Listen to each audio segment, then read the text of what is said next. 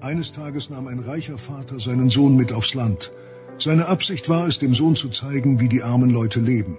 Sie verbrachten drei Tage und Nächte bei der Familie. Auf dem Rückweg fragte der Vater seinen Sohn, und, wie hat dir der Ausflug gefallen? Es war super, Papa. Hast du gesehen, wie die armen Leute leben? fragte der Vater. Oh ja, sagte der Sohn. Also, was hast du aus unserem Ausflug gelernt? fragte der reiche Vater. Der Sohn erwiderte, ich habe gesehen, dass wir einen Hund haben. Sie haben vier. Wir haben einen Pool. Sie haben Flüsse. Wir haben Lampen bei Nacht. Sie haben die Sterne. Unsere Terrasse reicht bis zum Vorgarten. Sie haben den ganzen Horizont. Wir kaufen uns Essen. Sie bauen ihr eigenes an. Wir haben Mauern, die uns schützen. Sie haben Freunde, die sie beschützen. Der Vater war sprachlos. Sein Sohn fügte hinzu, Danke, Papa, dass du mir gezeigt hast, wie arm wir sind. Es ist nicht das Geld, das uns reich macht. Es ist nicht das Geld, was uns reich macht. So ein Quatsch, oder? Jetzt mal ganz ehrlich. Wenn ich meinen Kindern erzähle, Kinder, morgen kommt ein reicher Mann vorbei, ein wirklich, wirklich reicher Mann. Und wir gehen dann raus, um diesen reichen Mann zu begrüßen. Und dann kommt so ein Typ an, kaputte Klamotten, also nicht modern kaputt, sondern man sieht, die Klamotten sind abgetragen. Am besten am Schuh hier, die Sohle ist noch so lose und der fährt mit so einem Klappfahrrad vor. Es wäre schräg im gelindesten Fall. Wir Menschen verbinden reich oft mit Kohle. Reichtum bedeutet, dass wir Geld haben. Ähm, Versteht mich bitte richtig. Geld ist enorm wichtig. Da müssen wir gar nicht drüber diskutieren. Geld ist wichtig, ähm, um sich Essen zu kaufen. Für unsere Wohnung, für unsere, unsere Kinder, für die Grundversorgung, die wir haben. Wenn ich über mehr Geld spreche, spreche ich immer darüber, über dieser Grundversorgung. Wir können sehr dankbar sein, dass wir in einem Land leben, wo wir all dieses haben, wo wir diese Grundversorgung haben. Aber meine Frage, die ich stellen möchte, ist, macht mehr Geld als das, was wir zum Leben brauchen, wirklich reich? Ich meine, mit Geld kann man sich coole Sachen kaufen. Ein Smartphone zum Beispiel. Ähm, ich bin so ein Nerd, tatsächlich durch und durch. Und ich stehe voll darauf, so bei einem neuen Gerät, man kennt es, man holt es aus der Verpackung raus und dann zieht man so die Folie vom Display ab. Kennt ihr das? Super, man hat gewartet und denkt sich, boah, Hammer. Ich vor, boah, ich weiß nicht, ist lange her, hatte mir ein neues Smartphone gekauft und früher war das so, mittlerweile kriegst du ja alle drei Minuten eine Nachricht, dein Gerät ist auf dem Weg, in vier Stunden wird es zugestellt, noch sieben Stops. Damals war es so, Gerät versendet und wenn du Glück hattest, hattest du eine Sendungsverfolgungsnummer. Ich hatte Glück, ich hatte diese Nummer und saß auf der Arbeit und hat immer wieder geschaut, wo ist denn mein neues Handy? Und dann, ach, ihr Handy ist zugestellt. Oh, ich bin auf der Arbeit, das Handy ist zugestellt. Oh nein, oh nein, es wurde einem Nachbarn übergeben. Oh, perfekt. Ich komme nach Hause, mache den Postkasten auf und wir kennen die Zuverlässigkeit gewisser Dienstleister. Nichts drin. Okay, das Handy wurde einem Nachbarn übergeben. Ich hoch, ich sage, Julia, Schatz, Julia ist meine Frau, für die, die das nicht wissen. Hast du gesehen, irgendeinen Zettel, irgendeinen Nachbar? Nee. Also ich hätte wie ein erwachsener Mann einfach warten können. Ich hätte sagen können, okay, der Nachbar wird dieses Smartphone vorbeibringen. Hab ich nicht. Ich bin raus und habe so zwei bis fünf Nachbarn an der Tür geklingelt und habe gefragt, ey, ist das Smartphone angekommen? Und ähm, dann halt, hielt ich es abends in meinen Händen und das war schon cool. Aber wisst ihr was? Ich weiß nicht mal mehr, was das, was das für ein Gerät war. Ich weiß nicht welcher Hersteller, ich weiß nicht welches Modell. Am Ende ist ein Smartphone nur ein Stück Technik. Also, die Frage, macht mehr Besitz uns wirklich reich? Psychologen haben herausgefunden, ganz spannend, wenn die Grundsicherung gedeckt ist, macht mehr Geld uns nicht glücklicher. Man sagt, ein reicher Mann ist oft nur ein armer Mann mit sehr viel Geld. Und ich möchte so weit gehen, dass ich euch die Frage stellen möchte, ist es sogar verwerflich, zu viel Geld zu haben? Ab wann ist es verwerflich? Wir tauschen unsere Zeit, all das, was wir haben, gegen Geld. Ab wann ist der Punkt, wo das okay ist? Und ab wann ist der Punkt, wo es nicht okay ist? Und dafür möchte ich euch mitnehmen, 2000 Jahre vorher, zu Zachäus. Die Leute, die Zachäus kennen, cool, für die anderen erzähle ich es mal kurz. Zachäus sagt, man war ein kleiner Mann, und äh, sehr geliebt, nämlich Steuereintreiber, also so gar nicht geliebt. Ich musste meine Lohnsteuer letzte Woche machen, weil ich diesen Brief bekommen habe, Steuer vergessen. Die Leute, die es kennen, oh, das tut weh, das nervt. Aber damals war es noch viel übler. Du kommst dahin und dann steht da so ein Meter 50 vor dir und sagt, so mein Lieber, das macht dann jetzt zwei Euro, Euro, Schäkel, zwei für mich und ähm, ja, zwei für den Staat. Steuereintreiber waren richtig ich vermute nicht alle, aber viele von denen waren richtig reich, aber auch ein bisschen link. Also sehr ungeliebt. Und dieser Zachäus findet raus, Jesus kommt, ich muss Jesus sehen. Er klettert auf den Baum, stelle ich mir super lustig vor, mit so einem Gewand und ein ganz edler Mann, der so auf den Baum klettert. Und Jesus sieht ihn da oben und wie Jesus halt ist, er sieht den Einzelnen und sagt, Zachäus, bei dir esse ich heute. Und unterwegs kommt dann folgender Dialog zustande. Sie reden miteinander und Zachäus antwortet Jesus, Herr, ich werde die Hälfte meines Reichtums den Armen geben. Und wenn ich die Leute bei der Steuer betrogen habe, werde ich es ihnen vierfach erstatten. Jesus erwiderte, heute hat dieses Haus Rettung erfahren. Denn auch dieser Mann ist Abrahams Sohn. Da haben wir denn das Idealbeispiel für Reichtum. Zachäus hat erkannt, dass er Mist macht und hat gesagt, weißt du was? Komm, die Hälfte sofort weg, den anderen vierfach. Ich vermute, am Ende wird er noch Kohle gehabt haben. Also es wird nicht ganz alles weg gewesen sein. Das ist die eine Geschichte. Und wir haben noch eine andere.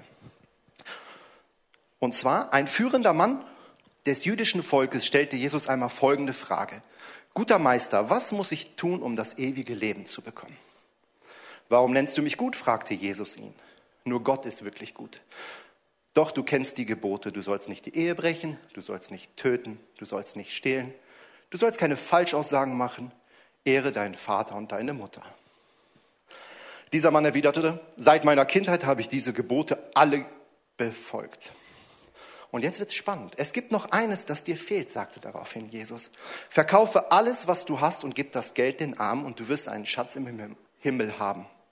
Dann komm und folge mir nach. Als der Mann das hörte, wurde er sehr traurig, denn er war sehr reich. Jesus sah ihm nach, als er wegging. Auf der einen Seite haben wir Zachäus, der sagt, okay, komm die Hälfte und das Vierfache, ist viel. Und auf der anderen Seite haben wir den reichen Mann und da sagt Jesus, verkaufe alles. Spannend, oder? Zumindest spannend. Und ich glaube, das ist das, was am Ende zählt, wenn es um Kohle geht, um Patte, deine Herzenseinstellung. Wie wichtig ist dir das Geld? Liebe Leute, Geld ist cool. Wir waren gestern auf dem Junggesellenabschied. Da gab es so schönes Rinderfilet vom Grill. Ich sehe hier vorne so, das Wassermund läuft zusammen. Das kann man sich von Geld kaufen. Geld ist gut, aber wenn Geld dein Herz regiert, dann kann es passieren, dass Jesus von dir alles fordert. Und das ist auch gut so. Aber ich bin der Meinung, wirklich viel Geld macht nicht reich. Du wirst jetzt vielleicht sagen, ja, Mensch Daniel, das weiß ich doch schon lange. Was uns wirklich reich macht, das ist Familie, das sind Beziehungen, das ist all das, was wir so in unseren Beziehungen erleben. Leute mit meinen Mädels, ich habe zwei Kinder und eine Frau und wenn abends so schön auf dem Sofa eingekuschelt mit Popcorn vor der Glotze, herrlich. Es ist schön, diese Beziehungen sind toll. Freunde, die mir sagen, Daniel, das hast du aber schlecht gemacht, sind auch toll, weil diese Menschen mich verbessern. Gott hat uns für Beziehungen geschaffen. Aber ich glaube nicht, dass es die Beziehungen sind, die uns wirklich reich machen. Wenn du eine Sache, nur eine einzige Sache aus deinem Leben nehmen müsstest, die dich wirklich reich macht, was wäre es? Ich hatte ein bisschen mehr Zeit zum Nachdenken, um die Frage zu beantworten. In der Predigtvorbereitung saß ich und dachte mir, boah, was ist diese eine Sache? Was ist diese eine Sache? Und ich möchte euch äh, meine Antwort zumindest mitgeben, aber dafür muss ich ausholen. Vor knapp, boah, ich bin schon alter Mann, ja, vor 20 Jahren ungefähr, 22 Jahren, weiß ich noch, hatte ich ähm, das Glück, dass ich aussuchen durfte zwischen zwei Ausbildungsstellen. Einmal war das der Mechatroniker in der Industrie und einmal äh, Fachinformatiker Systemintegration. Also zwei komplett unterschiedliche Jobs. Und ich saß und ich dachte, boah, was soll ich denn machen? Und als guter Ehemann habe ich gesagt, Frau, was soll ich tun? Meine Frau hat immer gute Ideen, sagt Pro-Kontralisten. Ich sage, alles klar, lass uns mal eine Pro- und Kontraliste machen. Haben wir eine Pro- und Kontraliste gemacht. Und ich erinnere mich wie heute, Auf der Mechatroniker-Seite stand, Arbeitskleidung wird gestellt. Du musst dir nicht überlegen, was du morgens anziehen musst. Super, also ihr merkt, ich bin pragmatisch. Am Ende ist es der Mechatroniker geworden und ich bin so dankbar dafür, dass es dieser Job ist. Wenn ich mir vorstelle, die Leute, die mich kennen, ich müsste acht Stunden vom PC sitzen, ich würde durchdrehen. Das wäre so gar nicht meins. Und in all diesen Entscheidungen, die getroffen wurden in unserem Leben, alle, die gut waren, habe ich Gottes Führung erlebt. Es waren nicht die Pro- und Kontralisten. Am Ende war es immer Gottes Führung, die mich rückblickend weise Entscheidungen treffen lassen hat. Und ähm, irgendwann mal, das ist schon länger her, habe ich gesagt, weißt du was, Gott? Du entscheidest doch, wie lange ich auf dieser Erde lebe. Du weißt, die Zeit, die habe ich von dir. Also nimm du sie und führe mich. Das war ein Game Changer. Das war etwas in meinem Leben, wo ich gesagt habe, okay, das war gut. Und um die Frage zu beantworten, was mein Leben wirklich reich macht, möchte ich euch ein Video zeigen.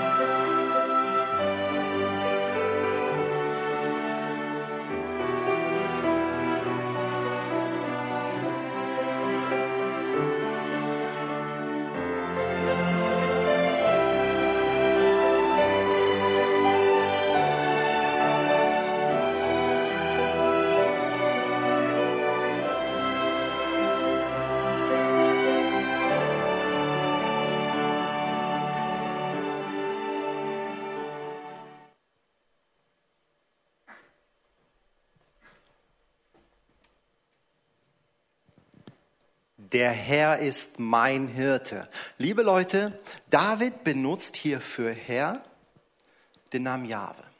Gott hat im Alten Testament viele Namen. Je nachdem, welche Seite man von ihm beschreiben möchte, werden unterschiedliche Namen benutzt. Manche kennen das, für die anderen, die es nicht kennen, hört sich erstmal komisch an. Hm, viele Namen für dasselbe Wesen. Aber nee, nee, wir machen das nämlich auch. Wenn ich zum Beispiel von der Arbeit nach Hause komme und meine Frau ruft von um Schatz, sie, warte mal, Schatz, ich kann es nicht, aber Schatz, dann weiß ich sofort, ich habe irgendwas verbrochen. Ich weiß sofort, okay, sind die Kinder, hätte ich die Kinder abholen müssen, okay, Kinder sind da, habe ich einen Geburtstag vergessen. Ich weiß sofort, wenn dieses Schatz kommt, okay, ich habe irgendwas zugesagt, was ich vergessen habe. Komme ich aber nach Hause und es kommt Schatzi, ich kann es nicht so schön, aber Schatzi, Schatzi ist spannend. Schatzi kann heißen, Julia hat so einen 350 Kilo Karton mit Büchern und möchte den gerne von 2,50 Meter runtergehoben haben. Oder Schatzi kann heißen, was hältst du davon, wenn wir das Schlafzimmer abbauen, ins Büro ziehen, das Büro ins Kinderzimmer und wenn wir schon mal dabei sind, dann renovieren wir auch das Treppenhaus. Das ist Schatzi. Schatzi macht unser Leben schön, spannend und diese Sachen, wir benutzen unterschiedliche Namen für unsere Partner ganz automatisch. Ähm, falls ihr bei der Namensfindung für eure Kinder seid, Doppelnamen, super zum Schimpfen. Wirklich gut. Wir benutzen unterschiedliche Namen und das tut die Bibel auch. Und ähm, dass David hier Jahwe benutzt, ist wirklich ähm, sehr interessant, denn Gott hat Namen wie Elohim, das betont die erhabene Seite von Gott. Meister, Eigentümer. Sebaoth, der starke Gott. Oder El Shaddai, der Allmächtige. Jahwe hat wahrscheinlich zwei Bedeutungen. Ich bin der Gott, der für euch da ist, oder ich bin der Seiende. Ich bin der Gott, der immer schon da war. Ich bin der Gott, ich bin das Alpha, ich bin das Omega. Meine Liebe wird nie erkalten, meine Allmacht wird nie nachlassen. Ich bin Gott. Und der Vers, der Psalm 23 fängt an, der Herr ist mein Hirte, darum leide ich keinen Mangel. Er bringt mich an Stellen, an denen ich ausruhen kann. Er stärkt und erfrischt mich und führt mich auf rechtem Weg. Wie fantastisch lesen sich diese Stellen. Er führt mich auf rechtem Weg. Außer du bist gerade im Leid. Wie lesen sich diese Stellen, wenn ich jetzt zu einer Mutter in Israel gehe, die ihre Tochter und ihre Enkelin vielleicht verloren hat und nicht weiß, wo sie ist? Was passiert, wenn ich zu dieser Frau gehe und sage, hey, hör mal zu, er bringt mich an Stellen, an denen ich ausruhen kann. Was, was macht das mit dem Herz von so einer Frau? Und das ist oft das Problem, was wir haben, wenn wir die Bibel nehmen und Verse aus dem Kontext reißen. Wenn wir sagen, wir nehmen einen kleinen Ausschnitt davon und packen den woanders hin, dann scheint der keinen Sinn zu machen. Und ich möchte diesen Kontext von dem Psalm 23 einmal mit euch betrachten. Psalm 23 oder die Psalme sind von David geschrieben worden. Wir wissen ein paar Sachen über David. David hat gegen Löwen gekämpft. Gut, ich weiß nicht, ob er sich diesen Kampf aussuchen konnte, aber Fakt ist, er hat gegen einen Löwen gekämpft. David wusste nicht, ob der Löwe gewinnt oder er. Dann geht es noch weiter. David sieht da so einen riesen Krieger und sagt, weißt du was, gegen den kämpfe ich auch. Er wusste nicht. Er wusste es nicht. Er hat es geglaubt, aber er wusste nicht, ob Goliath am Ende tot im Dreck liegt oder er selber. Es gibt eine Situation in Davids Leben, da heißt es so, flieh jetzt aus diesem Fenster, sonst bist du tot. Der König verfolgt dich. David war sieben Jahre auf der Flucht. Und David kennt sich sehr gut aus mit Leid. Sehr, sehr gut. Und er schreibt diesen Psalm. Warum tut er das? Und ich glaube, diese drei Verse sind die Einleitung in den vierten Vers, der mich auf der einen Seite echt ärgert, auf der anderen Seite sehr tröstet. Selbst wenn ich durch ein finsteres Tal gehen muss, wo Todesschatten mich umgeben, fürchte ich mich vor keinem Unglück, denn du, Herr, bist bei mir. Dein Stock und dein Hirtenstab geben mir Trost. Ein finsteres Tal. Was bedeutet das? Was ist dieses finstere Tal? Finsteres Tal bedeutet, dass man nichts sieht. Man weiß nicht, wie es weitergeht. Man hat keine Ahnung, wo es, was der nächste Schritt ist. Man muss Schritte ins Dunkle machen. Das ist das finstere Tal, Leute. Und wisst ihr, es ärgert mich. Wäre es nicht viel schöner, wenn David gesagt hätte, ey, weißt du was? Sobald du Christ bist, kein finsteres Tal mehr für dich. Kein Leid. Alles easy. Aber so ist es nicht. Und ich könnte jetzt ähm, die Frage stellen, warum lässt Gott das Leid zu? Ich vermute, diese Frage ist so alt wie die Menschheit selbst. Und wisst ihr was? Ich tue es mal. Warum lässt Gott Leid zu? Ich persönlich ähm, habe eine Antwort darauf gefunden, eine mögliche Antwort. Die Antworten sind vielschichtig. Ich möchte mir nicht anmaßen, dass meine Antwort die absolut richtige, perfekte Antwort ist. Aber ich möchte sie zumindest mit euch teilen. Und ähm, fangen wir einfach mal an Warum lässt Gott das Leid zu? Ich möchte mit einer Geschichte starten, einer ausgedachten Geschichte. Luzifer geht am Strand, der Teufel so richtig traurig und niedergeschlagen. Und dann kommt Gott vorbei und fragt Luzifer, warum hast denn du so eine miese Laune? Was ist da los bei dir? Und Luzifer guckt ihn an und sagt, Gott, die Menschen, die du geschaffen hast, die versuchen mir alles in die Schuhe zu schieben. Auf der einen Seite haben wir so viel Leid, was wir uns selber zuzuschreiben haben. Wir haben so viel Mist auf dieser Erde, weil wir selber Fehler machen, weil wir sünden, sündigen und weil wir nicht in Gottes Wort unterwegs sind. Auf der anderen Seite gibt es solche Geschichten wie in unserem entfernt bekannten Kreis zwei Geschwister, zwei Schwestern, die eine Raucherin, die andere kriegt den Lungenkrebs. Wisst ihr, am Ende ist es egal, wenn du in einem finsteren Tal bist, wenn du durch so ein Loch gehst, warum du da bist. Du brauchst etwas. Und ich möchte auf die Frage, was wir in so einer Situation brauchen könnten, ich liebe Geschichten, mit einer Geschichte antworten, die ich selbst erlebt habe. Ich war, ich weiß es nicht, zwischen fünf und acht Jahre und ich hatte eine super Idee. Ihr könnt euch vorstellen, ein aufgeweckter Junge zwischen fünf und acht Jahren, der super Ideen hat, das wird entweder richtig langweilig oder lustig für andere. Bei mir wurde es lustig für andere. Ich bin mit meinem kleinen Fahrrad, bin ich so einen Berg hochgefahren. Dann bin ich so schnell, ich konnte diesen Berg runter, der war nicht steil, aber so schnell es ging halt da runter und habe mit dem Lenker den hier gemacht. Sieht, das Fahrrad machte den, bis der Lenker sich einmal quergestellt hat und Daniel das Fliegen gelernt hat. Leute, Menschen sind nicht gemacht zum Fliegen. Fliegen war cool, die Landung nicht. Als kleiner Junge bin ich einfach auf meinem Gesicht gelandet. Haben mir die Lippe aufgerissen, das musste genäht werden, das Geschrei war groß. Und jetzt stellt euch vor, da kommt jemand und sagt, du Daniel, ich weiß genau, warum du hingefallen bist. Weil du das Lenker quergestellt hast. Und, viel besser noch, wäre cool, wenn du das nicht gemacht hättest. Ja, super. Hilft mir nicht. Was brauche ich, wenn ich da am Boden liege in diesem Leid? Ich brauche Hoffnung.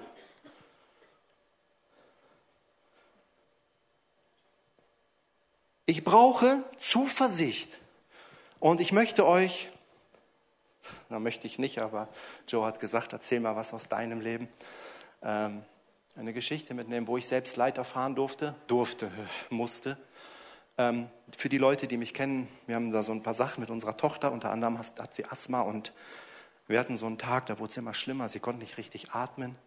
Und ich weiß noch wie heute, das ist schon ein paar Jahre her, aber wir sind nach Detmold gefahren, weil wir die Situation falsch eingeschätzt haben, sind wir erstmal in den, also es gibt ja einmal die Notaufnahme und es gibt einmal diesen ärztlichen Notdienst. Und wir sind dann zu diesem Notdienst gefahren. Und ich sage, Julia, geh schon mal rein mit dem Kind, ich gucke dann, dass ich einen Parkplatz finde. Ne? Und ähm, ich sehe, wie sie da reingeht ich will parken, ich habe geparkt und dann läuft Julia mit meinem Kind oder mit unserem Kind auf dem Arm mit der Arzthelferin an uns vorbei, also an mir und meiner Tochter, meiner anderen und läuft ins Krankenhaus und ich denke, ach du liebe Güte, keine Wartezeit, eine Arzthelferin, die läuft, das muss ernst sein. Es war ernst.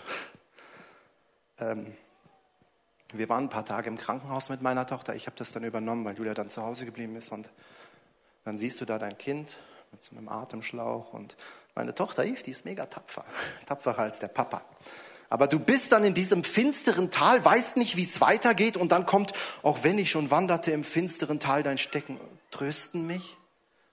Und ich habe mit Gott gehadert. Ich sage, Gott, warum? Und dann kam noch das i-Tüpfelchen am dritten Tag. Irgendwie habe ich die Bibel gelesen und dann stand, meine Liebe, Gottes Liebe wird dich niemals verlassen. Weder hohes noch tiefes werden dich trennen von der Liebe, die Gott zu dir hat. Und ich sagte Gott, ja, das fühlt sich echt an, das fühlt sich gut an. Und ja, ich vertraue dir. Und wisst ihr, was passiert ist? Am Ende, ich bin dann nach Hause und habe so ein bisschen drüber nachgedacht und dachte, ey, Daniel, du warst wieder doof. Du warst da drei, vier, fünf Tage, ich weiß es nicht mehr genau, auf jeden Fall eine sehr lange Zeit, fast ohne Schlaf. Und es hat funktioniert. Und da dachte ich mir, oh, okay, okay, Gott war da. Gott ist in dem Leid da. Ob du ihn siehst, ob du ihn spürst, es liegt an dir. Es gibt eine Story, wo ein Geschäftsmann, ein richtiger Businessman, Vielflieger, jeden Tag ist er unterwegs, im Flugzeug sitzt, neben ihm ein kleines Mädchen, ungefähr acht, neun Jahre. Das Mädchen, muss man sich vorstellen, sitzt im Schneidersitz und malt. Und der Geschäftsmann ganz locker und das Flugzeug fängt an, Turbulenzen zu bekommen. Hattet ihr schon mal Turbulenzen im Flugzeug erlebt? Das ist spannend. Und der Geschäftsmann denkt, ja, ich kenne das ja. Das Mädchen auch völlig entspannt und diese Turbulenzen werden immer mehr, immer schlimmer und äh, es wird Panik, Leute weinen, das Mädchen kann nicht mehr malen, nimmt aber den Zettel, tut ihn weg und sitzt ganz entspannt in diesem Stuhl und der Geschäftsmann denkt sich, was ist denn, warum ist sie so entspannt in dieser Situation? Wir werden bald alle sterben und ich so, so entspannt das Flugzeug hoch, runter, Geschrei und es geht gut aus. der Geschäftsmann fragt das Mädchen dann, ey, wieso warst du so entspannt? Hast du die Situation nicht verstanden? Und das kleine Mädchen guckt ihn an und sagt, doch, aber der Pilot war mein Papa. Und mein Papa wird mir nichts Schlechtes tun. Liebe Leute, wir werden durch Leid gehen. Wir werden durch Probleme gehen.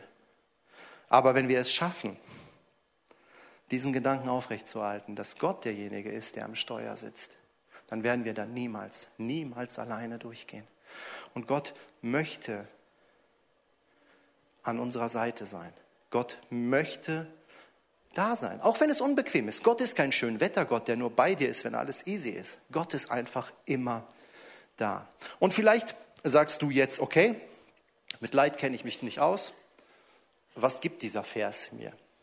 Ich sage, wenn du dich mit Leid auskennst, ist dieser Vers oder dieser Psalm fantastisch. Wenn du dich nicht mit Leid auskennst, Gott sei Dank, der Psalm ist trotzdem fantastisch, denn es geht weiter. Dein Stock und dein Stab, Entschuldigung, trösten mich. Dieser Stock und Stab, das muss man verstehen. Dafür muss man mal so in die Welt der Hirten reingehen. Und ähm, die Hirten, die hatten immer so einen Stock und so einen Stab. Mit dem Stock haben sie Feinde abgewehrt, haben sie das, äh, die Dornen von den Tieren weggemacht und den Weg geebnet. Mit dem Stab haben sie so verlorene Schafe zur Herde zurückgeholt. Und liebe Leute, das tut Gott bei uns. Als ich eben von diesen Pro- und Kontralisten erzählt habe, diese guten Entscheidungen, das war immer Gott, der da oben macht, war und sagte, Daniel, kommt mal ein bisschen da lang, ein bisschen. Und Gott hat mich immer in die richtige Richtung geschoben, wenn ich es zugelassen habe. Und das ist unser Gott, Leute. Das ist das, was wir haben. Das ist die gute Nachricht, die wir haben. Aber, als ich so in der Vorbereitung saß, kam mir die Frage auf, gefällt mir der Vergleich mit einem Schaf? Ja, Schafe sind unglaublich dumme Tiere. Wusstet ihr das? Ich wusste das gar nicht, aber Schafe können keine Weidefläche, neue Weideflächen erschließen. Ähm, wenn die richtig schmutzig sind, die waschen sich nicht, die hoffen halt, dass es regnet. Die haben keine Krallen, die sind nicht wehrhaft und Schafe sind einfach so. Ähm, habt ihr schon mal irgendwo von einem besonderen Schaf gehört? Fridolin, das jonglierende Schaf? Nein. Und ich dachte mir, boah, gefällt mir dieser Vergleich mit einem Schaf. Ich hoffe, ich bin ein bisschen hübscher als dieses Exemplar. Aber gefällt mir der Vergleich? Und dann bin ich so in mein Leben reingegangen. Dann habe ich mir so meine Freunde, habe ich mir einfach mal die Menschheit angeschaut. Emotionen. Wir haben alle unsere Emotionen immer im Griff. Ne? Wenn wir hungrig sind, sind wir nicht zickiger als sonst. Ne? Nein. Okay, Emotionen, das können wir, können wir gut, aber nicht immer. Beziehungen. Wir sind in allen Beziehungen super. Alle unsere Freunde, alle Leute, mit denen wir zu tun hatten, werden sagen, boah, super Typ. Oh, nee, geht auch nicht bei allem. Dann wird es schon dünn. Okay, okay. Ich habe keine Furcht. Israelkrieg, Gaspreise, Angst prallt an mir ab wie so ein Ei in einer Teflonpfanne. Ich habe keine Sorgen. Na doch, ich mache mir auch Sorgen. Okay, okay, okay. Ich brauche keine Vergebung, meine Weste ist weiß wie Schnee. Ich habe noch nie jemanden verletzt, ich habe noch nie gelogen, ich habe noch nie betrogen, ich habe noch nie die Wahrheit ein bisschen verbogen. Und auf einmal wird deutlich, wie sehr wir diesen Hirten brauchen. Wenn man mal ehrlich zu sich selber ist, wird ganz deutlich, wie sehr wir Gott brauchen. Wir brauchen Gott, um den Kopf klar zu bekommen, das Herz sauber. Und genau das verspricht dieser Psalm. Dieser Psalm gibt uns einen völlig neuen Lebensstil. Er sorgt dafür, dass wir sorglos in einer zerrütteten Welt sein können, wir Sicherheit und Geborgenheit erfahren und Krisen in Augenblicke einer tiefen Gotteserfahrung gewandelt werden können. Gutes und Barmherzigkeit werden mir folgen mein Leben lang und ich werde bleiben im Haus des Herrn immer da. Um die Frage zu beantworten, was macht mein Leben wirklich reich? Ein Gott, der mich niemals verlässt.